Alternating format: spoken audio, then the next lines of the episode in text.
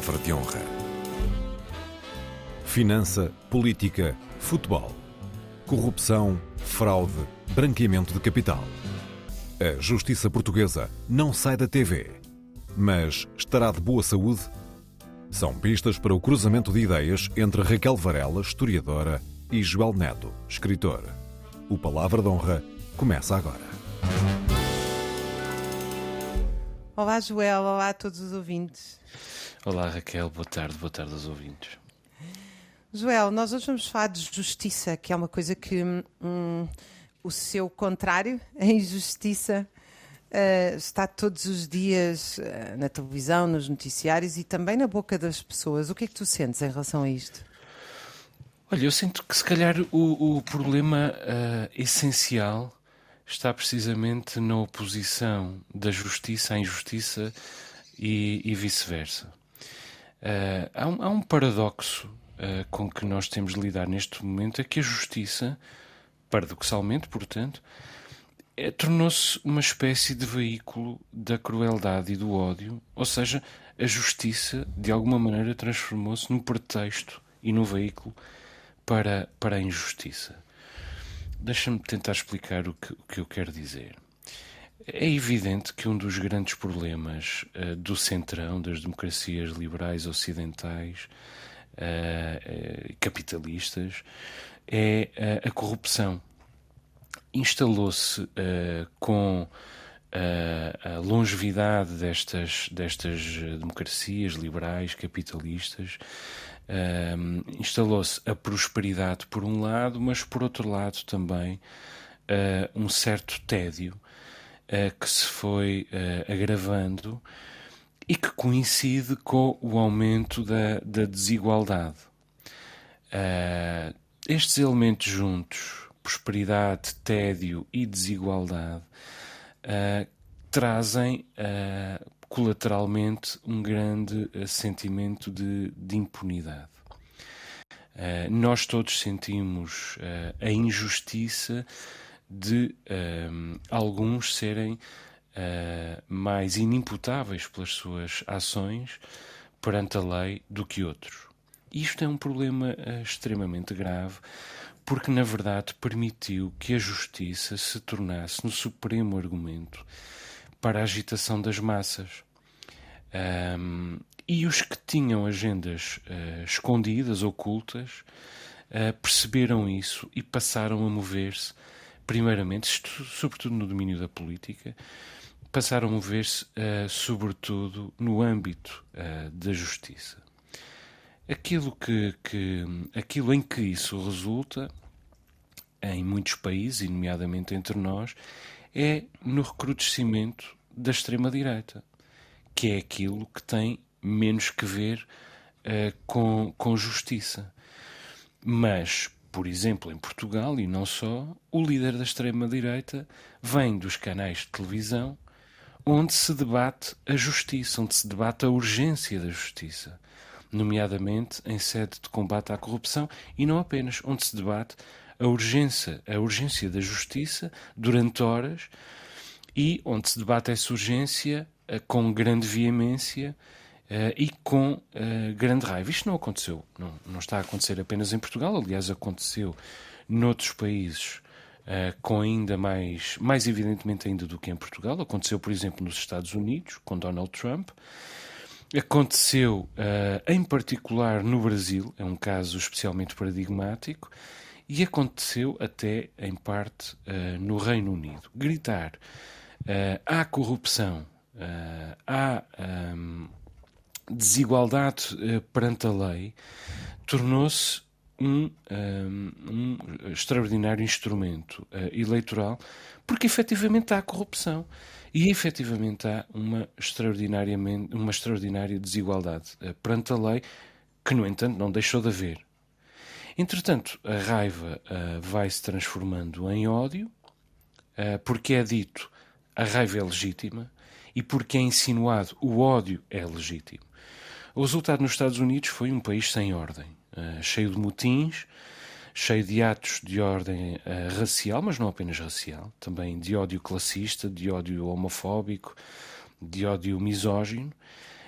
um, e que tem espelho num país totalmente incapaz de lidar, por exemplo, com uma pandemia, sem ordem social suficiente para lidar com uma pandemia. No Brasil, o resultado é um país em absoluto desmoronamento, igualmente incapaz de lidar com a pandemia e, na verdade, tão ou mais corrupto do que antes. Entretanto, este, esta situação aconteceu em diferentes graus e em diferentes aspectos numa série de outros países, na Turquia, na Hungria, na Polónia, na Eslovénia, na República Checa, até, de alguma maneira, em França, que é, como sabemos, uma das pátrias da, da democracia moderna. Ou seja, o recrudescimento da extrema-direita, um, todos, de alguma maneira, com base nesse mesmo método que é a exploração do sentimento uh, de injustiça, ou seja, usando a justiça como suporte, como veículo para mais injustiça ainda, injustiça que entretanto se soma àquela que já existia e que não deixou de, de existir. Isto é justicialismo, uh, que é o primado dos mecanismos da justiça como solução uh, de organização da sociedade, e também é justiceirismo, que é uma visão da sociedade que se resume, ou que a resume, a um ajuste de contas. O que não é, é Estado de Direito também me sinto pessoalmente injustiçado pelo Estado em geral, eu também quero o fim da corrupção em particular, e sei, aliás, que o meu vizinho, que é mais pobre ainda, tem ainda mais motivos para isso. O que eu não quero é sangue. Eh, e é extraordinariamente difícil um, a uma sociedade lidar com este, com, este, com este paradoxo, porque no fundo se trata de uma reação, da exploração de uma reação irracional, mas assente num sentimento absolutamente legítimo e absolutamente justificado, porque há de facto injustiça e disto não saímos. Eu, eu acho que há uma, uh, uma nota que tu deixaste aqui sobre injustiça injustiça, justiça e injustiça que não são exatamente uh, contrapontos. Eu tenho pensado muito nisto também a propósito da ascensão da extrema-direita. Um, se nós pensarmos bem, a justiça é um bocadinho como ir ao médico. Nós vamos ao médico quando não temos saúde. Na verdade, aquilo que nós chamamos de saúde em Portugal trata da doença. Porque tudo aquilo que diz respeito à saúde, ou seja, prevenir a doença, infelizmente nós quase não temos, muito menos no Serviço Nacional de Saúde. Uh, ou seja, estamos bem alimentados, felizes, descansados, etc que é responsável por mais de 70% e 80% da nossa saúde, e isso sabe-se desde o século XVIII. Portanto, o Serviço Nacional de Saúde, na verdade, quase todo trata da doença. E eu diria que o nosso sistema judicial, por paralelo, trata da injustiça. Portanto, quando nós falamos de justiça olhando para o sistema judicial, para os tribunais, para as arbitragens, etc., nós já estamos a falar de um problema que não devia ter existido e, portanto, de uma injustiça que não devia estar lá. E porquê é que eu sublinho isto? Porque quando André Ventura diz que quer ser Ministro da Justiça, ou quando centra todo o seu discurso na falta de justiça, na verdade, o que ele está a centrar todo o discurso é na repressão e na punição, tentando convencer quem quer acreditar, naturalmente, mas agora que já passou o Natal, eu posso dizer que só acredita no Pai Natal quem quer, uh, que nós conseguimos mudar a sociedade com mecanismos repressivos. Quando todos os problemas que estão que levam à injustiça continuam lá. Na verdade, a desigualdade brutal económica, a pobreza estrutural, os privilégios infindáveis dos ricos, que os levam não só a, cometer injustiças permanentes, como a estar a salvo de qualquer repressão sobre essa injustiça. Uh, as, como é que estas desigualdades materiais se refletem nos conflitos? Os conflitos intervizinhança, os conflitos em torno da propriedade, os conflitos familiares. E, portanto, nós vivemos numa sociedade que, apesar de cada vez ter mais abundância, cada vez há mais pessoas em escassez. Em escassez de uh, bens necessários à vida e em escassez de ética. Uh, e eu não acho, ao contrário daquilo que é propalado pela extrema-direita, que nós tínhamos um problema só de pessoas que uma franja das pessoas que não trabalha e que vive supostamente à conta do Estado ou do RSI, etc. E eu sou contra que as pessoas vivam a não ser do seu salário, a não ser em casos emergenciais. Portanto, eu não acho que os programas assistencialistas são uma panaceia para as desigualdades económicas. Agora, se nós formos ali a Cascais, a uma boa pastelaria às quatro da tarde, sítio que aliás eu recomendo, porque eu vou e gosto, Uh, às vezes ponho-me a pensar a quantidade de pessoas que estão ali à minha volta e que vivem dos chamados rendimentos, que em última análise significam heranças, muitas delas ganham, ganhas da forma mais obscura possível, uh, até porque basta pensar que grande parte, se não a totalidade das fortunas que foram transformadas em dívida pública, na verdade, os ativos nunca vieram para os portugueses que pagam essa dívida. O que vieram foi os passivos. E, portanto, gente a viver à conta dos outros é uma coisa que não falta uh, em Cascais e, e, portanto, não está, não está centrado. Porquê é que eu digo não está centrado nas camadas mais uh, ditas sempre como as camadas miseráveis que supostamente viveriam à conta do Estado? Porquê é que eu digo isto? Porque a injustiça, os graus de injustiça são brutalmente transversais e eu acho realmente que eles estão, em primeiro lugar, ligados às imensas desigualdades materiais. Em cima disto, nós temos um segundo problema, que quanto a mim é um problema. Uh, é um problema menor, mas é um grande problema porque é o único que nós olhamos para resolver os problemas das injustiças, que é o funcionamento do sistema judicial. Uh, ou seja, eu não acho que é aí que se resolvem, mas aí é uma espécie de última esperança. E essa última esperança, de facto, uh, deixou de existir. Uh, porque as pessoas, com razão, quando, uh, no outro dia, um colega meu disse-me que impugnou um concurso público que ganhou ao final de 12 anos, já estava reformado. Uh, bem, no campo laboral, então, deixarei isso para daqui a bocado, uh, para perceber que hoje em dia nenhum trabalhador tem capacidade económica ou qualquer esperança de se correr nos tribunais das brutais injustiças nos locais de trabalho. E, portanto, nós não temos só a sensação que existe uma justiça para ricos e uma para pobres. Eu diria mais, nós temos a sensação generalizada que a justiça não funciona para ninguém, mas os ricos conseguem adiar e fazer prescrever o não, até que o não funcionamento se torna uh, indiscutível. Não sei se tu és um bocadinho mais otimista em relação a isto.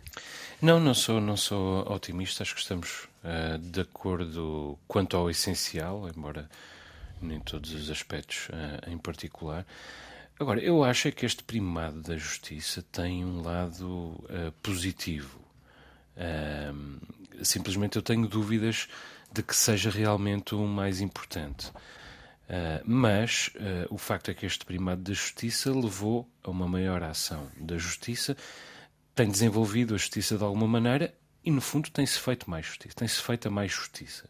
Agora, Bom, isto tem a ver com o facto de a justiça precisar de dar uh, provas de vida uh, e também uh, com o facto de ela aproveitar a embalagem social, digamos assim, para fazer o que já queria fazer, mas nem sempre poder, desde logo por razões orçamentais. é claro que os orçamentos ainda estão muito longe uh, daquilo que é uh, preciso. Um, até uh, não há muito tempo, o crime económico em Portugal, por exemplo, era combatido com dois computadores obsoletos, uh, o que uh, resultava numa tremenda desproporção de meios entre o Ministério Público, as autoridades judiciais em geral e aqueles que, que infringiam a lei.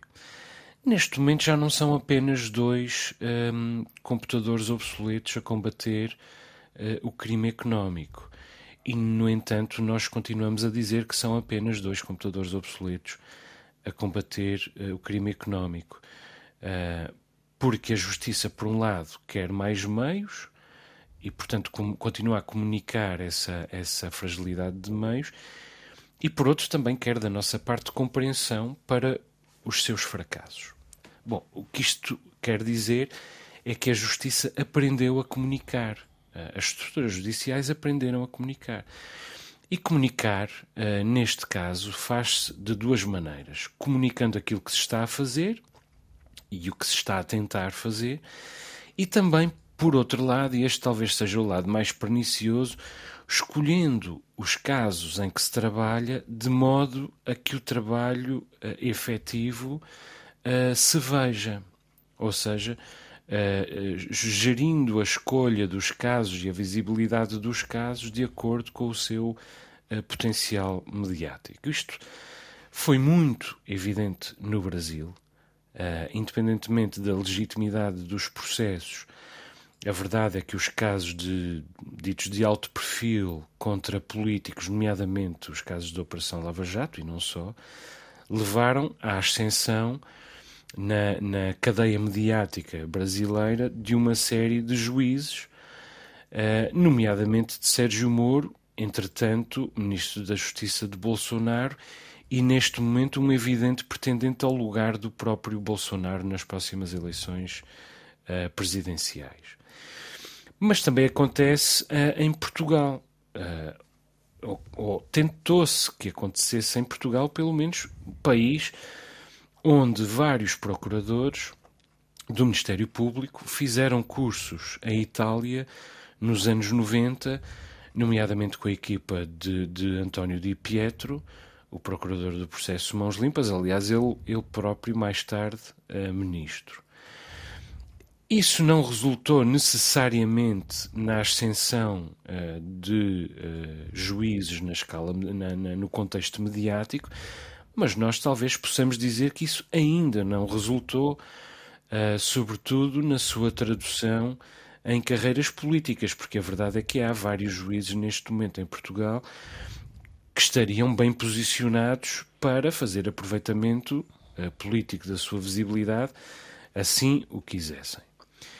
E em todo o caso, repito, o líder da extrema-direita em Portugal vem do comentário de justiça na televisão. Uh, vem da comunicação da justiça, de alguma maneira, ou em torno da justiça, ou da necessidade da justiça. Começou por comentar futebol e passou para a justiça. Entretanto, fez-se eleger deputado e, a acreditar nas sondagens, vai eleger agora todo um grupo uh, parlamentar muito maior do que aquele que existia uh, até, até o momento. Aliás, o futebol é uma das áreas privilegiadas para a visibilidade da justiça, porque há décadas que se dizia que o futebol era justo e não se era, perdão, era sujo e não se fazia nada para o limpar. E, portanto, podia-se limpá-lo e, ao mesmo tempo, podia-se tirar uh, partido disso. Nós estamos a falar de um, de um país onde, a seguir a um jogo do Benfica, do Sporting ou do Futebol Clube do Porto, há quase uma dezena de canais em permanência durante duas horas a falar daquele jogo de futebol. E isto tem, evidentemente, um grande potencial do ponto de vista também uh, eleitoral, mas desde logo para, para quem quer que queira dar visibilidade ao seu trabalho, seja em que, em que âmbito for. É preciso não esquecer que os megaprocessos contra personalidades de futebol começaram ainda antes dos megaprocessos uh, contra políticos ou contra um, ehm, personalidades uh, da finança. Uh, e o efeito colateral disso era que era possível explorar a raiva, era possível do ponto de vista político, explorar a raiva acumulada por pelo menos dois terços da população, que eram os adeptos do futebol Clube de Porto ou do Sporting, no caso, de os perseguidos pela justiça serem do Benfica ou uh, vice-versa. E, entretanto, os casos alargaram-se uh, à finança e à política, que, como efeito colateral, permitem a exploração uh, da, da, sua prossecução, a exploração mediática e política, usando como receptor mais gente ainda, porque no caso da finança e da política, somos muito mais aqueles que se sentem, uh, somos ainda mais aqueles que se sentem injustiçados. E repito, o paradoxo disto, ou o perigo disto, é que efetivamente uh, há injustiça e, portanto, estes processos uh, são justos, são necessários e são realmente urgentes. Mas porque são urgentes, são também oportunidades para serem exploradas por quem eh, tem um, ehm, por quem tem agendas ocultas e quer mostrar-se e precisa de mostrar-se Um, e, portanto, nós deixamos a justiça, no fundo é isto que eu quero dizer, nós deixamos, nas últimas décadas, que a justiça derrapasse para uma posição em que precisa demasiado de se mostrar e, precisando demasiado de se mostrar, está muito mais vulnerável em quem queira usar-se dela para os seus eh, próprios fins. Eu não sei se concordo contigo no sentido de um, qual, quer dizer, há, há, uma autonomia relativa das instituições do Estado, mas o Estado em geral funciona com muito menos eh, separação de poderes e como funciona, atua muito mais como uma classe uh, no quadro sociológico da sociedade do que com a separação de poderes, nomeadamente, por exemplo, para eu te dar um exemplo, em relação ao Estado de Direito. A defesa do Estado de Direito tem que ser feita com muita cautela, porque eu, por exemplo, defendo o Estado de Direito uh, e tudo o que é a legislação em termos de direitos, liberdades e garantias, sem nenhum mas e sem nenhuma exceção. E, portanto, aqui o império da lei e a defesa dos indivíduos contra o abuso do Estado. É, aliás, a razão porque eu me tenho oposto, para além de muitas outras, sistematicamente às medidas no quadro da pandemia, e não é por ser a pandemia. Se fosse um estado de guerra eh, e o risco fosse muito maior para nós, eu opor-me-ia na mesma forma, da mesma forma. Mas o problema é que o quadro da lei permite Uh, seguindo todos os pressupostos do Estado de Direito, e, portanto, eleições democráticas, uh, livre liberdade de expressão, de associação e de reunião, desenhar um direito que é esmagador em si, quando se cumpre e quando há, quando há escrutínio, para os mais pobres. Eu vou-te dar um exemplo. Neste momento, foi, foi aprovado no pós-Troika, e eu não vivo a digamos, o idealismo do Partido Comunista e de outros a dizer que isto antes da, antes da Troika também era um paraíso, porque não era. A legislação só veio piorar.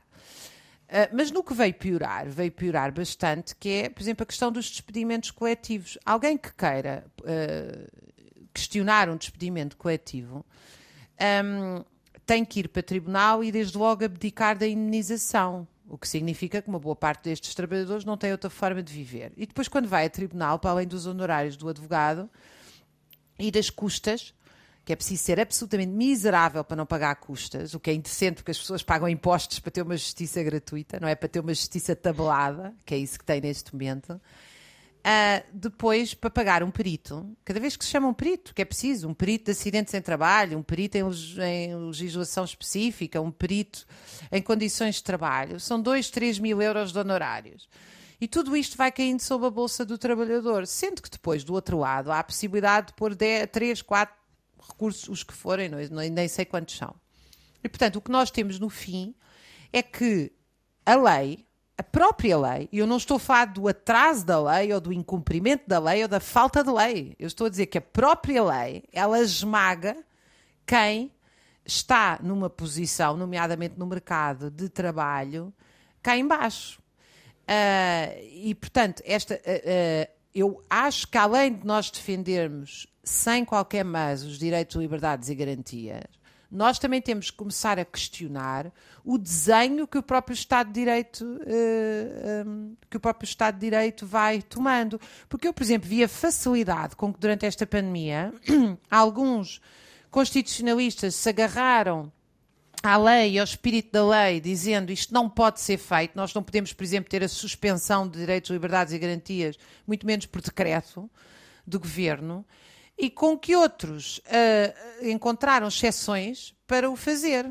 E isto tudo num suposto quadro de direito, de Estado de Direito. Portanto, eu acho que, além da questão central da justiça e da origem da justiça e da, da origem da justiça, nós não podemos também ter ilusões de que o Estado de Direito nos protege contra as injustiças, porque Uh, uh, por exemplo, eu vou-te dar outro exemplo. Recentemente, um, a acusação a vários GNRs de políticas Não te demores muito, Raquel, que estamos em cima do nosso tempo. Vou, vou já terminar. Acusados de tortura, etc.